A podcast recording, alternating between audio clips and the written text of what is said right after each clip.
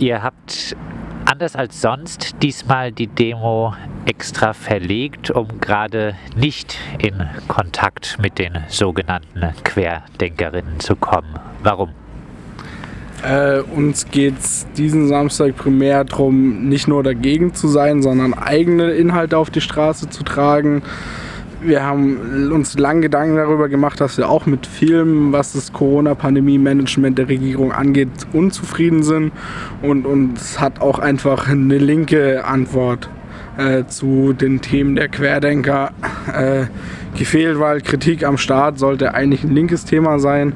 Das hat uns die bis auf so einzelne Versuche wie so solidarisches Netzwerk oder Tag X gehen muss gegen die Ausgangssperre hat uns da irgendwie eine linke Gegenposition gefehlt und es soll der Versuch sein, diese hier in Freiburg zu schaffen.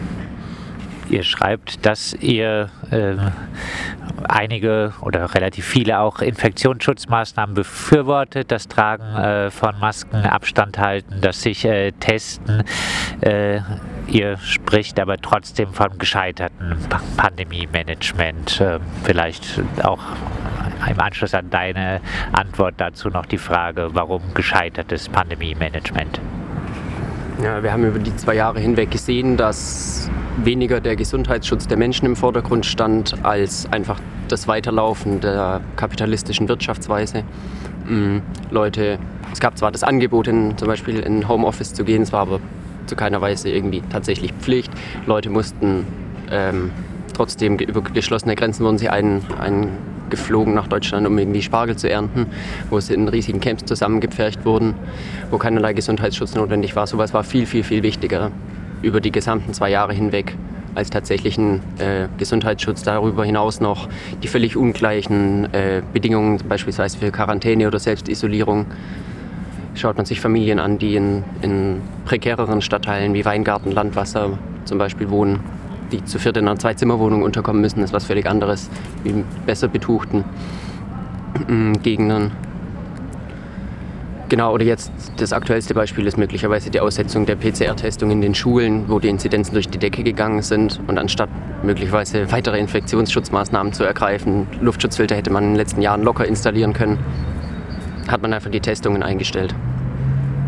Und das liegt überspitzt formuliert daran, dass der Kapitalismus wichtiger ist als Menschenleben. So würden wir unser Resümee darunter ziehen, ja. Äh, ihr schreibt Kitas und Schulen bleiben entgegen jeder Vernunft weiter geöffnet. Äh, jetzt sagen ja viele, doch, genau, die äh, müssen ganz lang offen bleiben.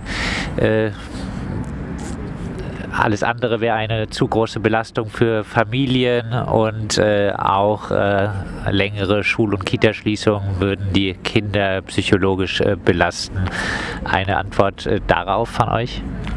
Ähm, ja, hätte man sich äh, rechtzeitig um äh, richtiges Pandemie-Management in Schulen gekümmert, wie beispielsweise die Installation von Luftfiltern ähm, oder dass die Impfung von Kindern und Jugendlichen früher und zeitiger angefangen hätte, wäre halt diese Gruppe von Kindern und Jugendlichen nicht so hart diesen äh, Corona-Infektionsfolgen ausgesetzt geworden. Ähm, und wir wissen alle nicht, was Long-Covid mit äh, in, nach der Infektion für Auswirkungen hat. Ähm, und es trifft halt auch einfach junge und gesunde Menschen, die dann Spätfolgen haben.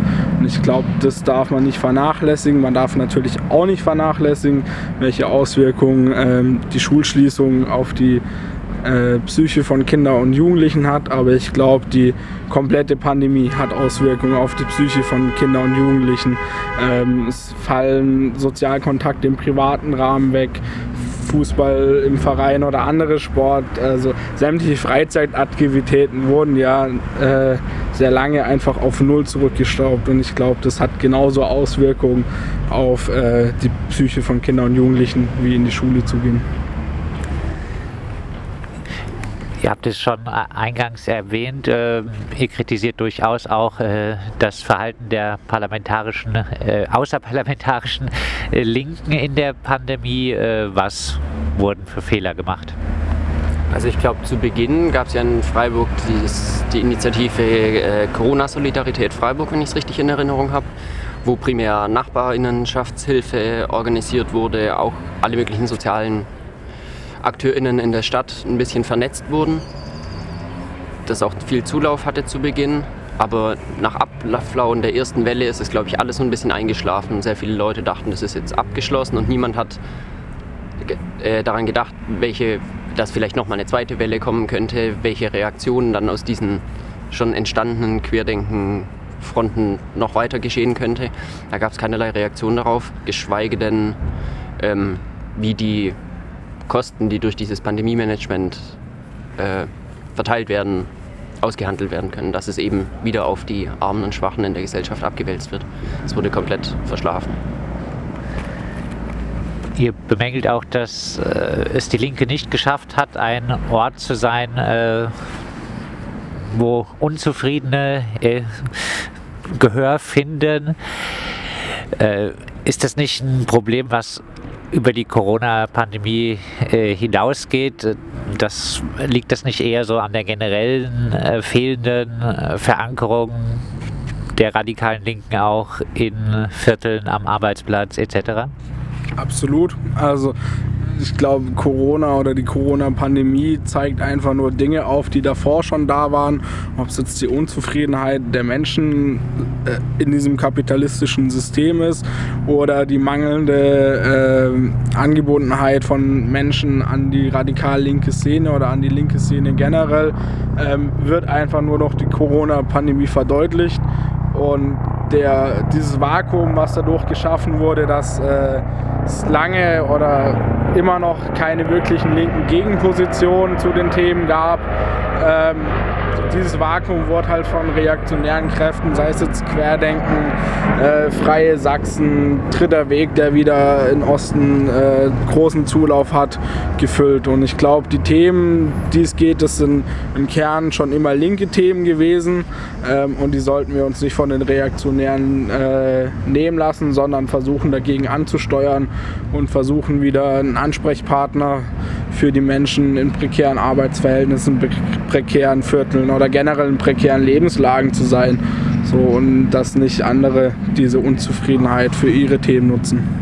Genau, und wir haben eben bei den Protesten gegen die Demo von hier, Freisein Freiburg, ähm, ist der Gegenprotest auch stark angewachsen, als die Demo von, von denen eben größer wurde. Und wir haben gemerkt, dass die Leute, die mit uns auf diesen Gegendemonstrationen waren, ebenfalls richtig, richtig wütend waren und auch die Maßnahmen nicht gut fanden. Und genau das war auch so ein bisschen der Knackpunkt, wo wir dann gesagt haben, wir haben jetzt viele Leute auf die Straßen bekommen, die sind auch unzufrieden. Wir müssen da nochmal eine eigene Initiative ergreifen und vielleicht so einen Stein des Anstoßes bieten. Dann vielleicht noch ein bisschen ausbuchstabiert, was äh, sind linke Gegenpositionen? Die Beschneidung der Freiheitsrechte der Einzelnen, ähm, wie es in der Corona-Pandemie passiert ist. Das sehen wir schon auch kritisch. Ähm, Kontaktbeschränkungen mögen bestimmt sinnvoll sein aufgrund des Infektionsschutzes, aber ob mir jetzt da der Staat vorschreiben muss oder ob ich das all äh, aus selbst äh, heraus entscheide. So ein Punkt, die Kontakt, äh, die Ausgangssperren, die wir letztes Jahr im Dezember und äh, vorletztes Jahr im Dezember und im Januar hatten. So ein Thema, die Debatte um die Impfpflicht ist so ein Thema.